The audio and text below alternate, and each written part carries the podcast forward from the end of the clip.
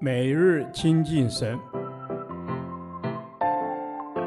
唯喜爱耶和华的律法，昼夜思想，这人便为有福。但愿今天你能够从神的话语里面亲近他，得着亮光。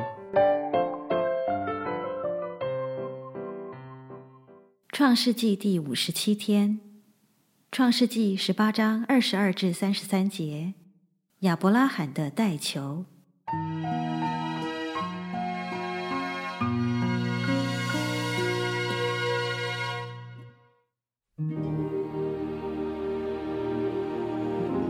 二人转身离开那里，向索多玛去，但亚伯拉罕仍旧站在耶和华面前。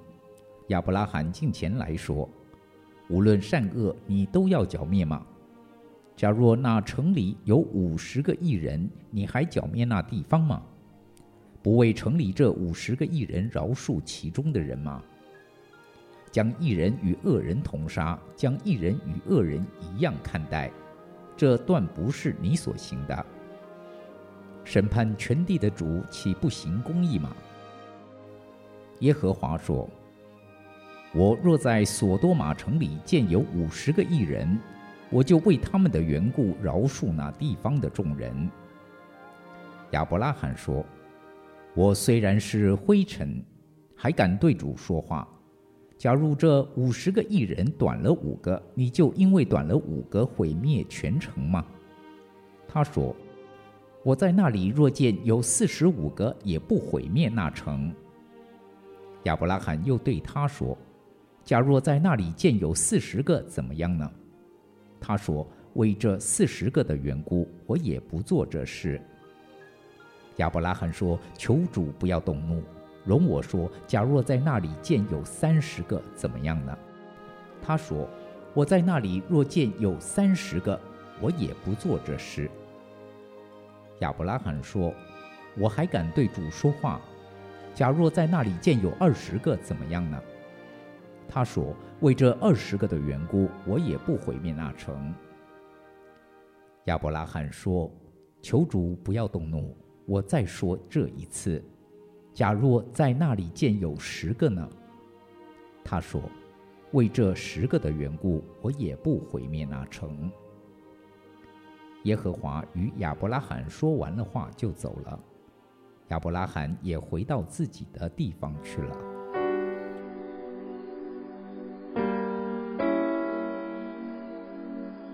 这段经文是亚伯拉罕与神交涉的过程，基本上是一个向神求情的祷告。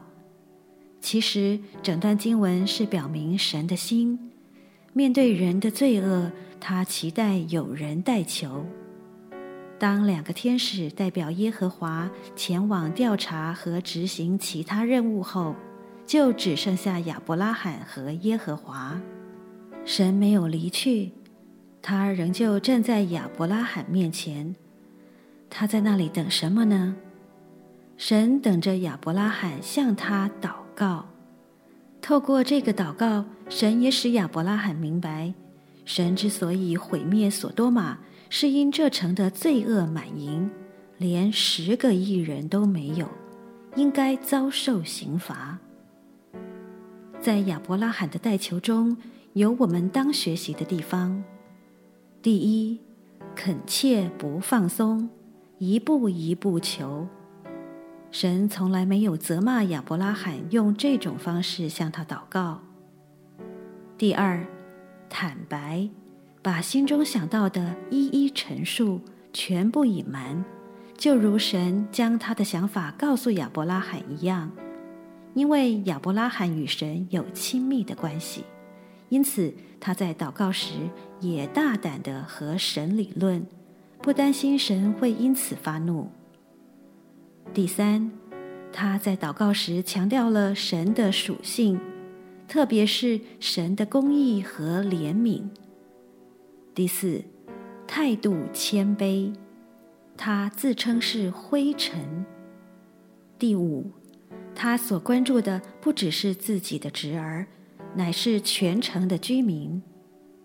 第六，出于恻隐之心，他甚至为那些曾经恶待他的人祈祷。亚伯拉罕对人的关心，就像出于神对人的怜悯心肠，他的爱心乃是源于对神的爱。在新约中，保罗也教导我们当为万人恳求，使我们因着代求能得着敬虔的生命，而不是集中在自己的需要上。此等待求，当不违背神行事的原则，而非盲目的滥求。祷告时，不要只是不停地讲，要聆听神的回应，就好像两个彼此相爱的人在交谈。亚伯拉罕对神的祷告就是这样。神仍站在人的面前，是在等候人开口为他所要做的事代求，而人站立在神的面前，是表示持守祷告，直到神应许所求的事。神啊，我愿意学习亚伯拉罕代求的榜样，让我能迫切的。不放弃地为我所在的城市与国家祷告，直到能看到这个城市国家属于你。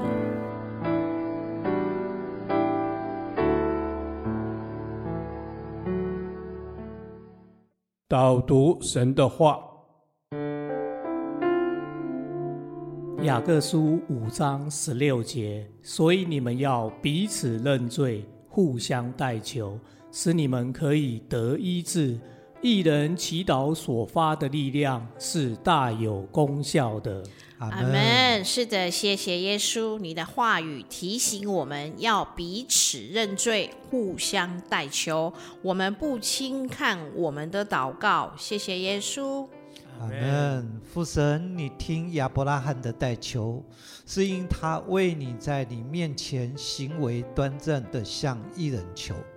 我承认人的软弱，我会在恩典当中坠落，会被罪所辖制。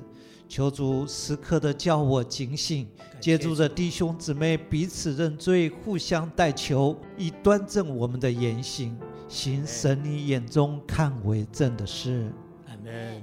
人是可以获得饶恕，你们要彼此认罪，互相代求。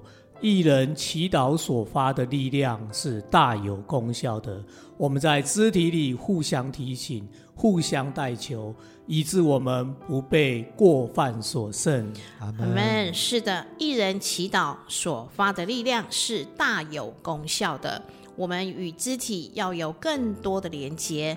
你告诉我们，无论在什么地方，只要有两三个人，我们同心合意的按照神你的旨意来祷告祈求，你必垂听。谢谢耶稣。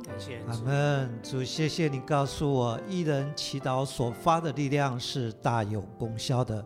现今世代弯曲悖谬，因着私欲生发许多不公不义的事。深深体会人人需要主，求主帮助我定睛在你的身上，敏锐人的需要，祷告代求，并勇敢传你恩惠的福音。深信你是不误事的神。阿门。恩主，人会犯罪，神不误事。从旧约的亚当，你说这人独居不好，于是夏娃成了与亚当有关系的帮助者。我们要彼此认罪，互相代求，使我们可以得医治。这是我们与肢体的关系，为要使我们有异行，得更丰盛的生命。天父，愿我们的祷告达到你面前，奉耶稣基督的名求，阿门。耶和华，你的话安定在天，直到永远。愿神祝福我们。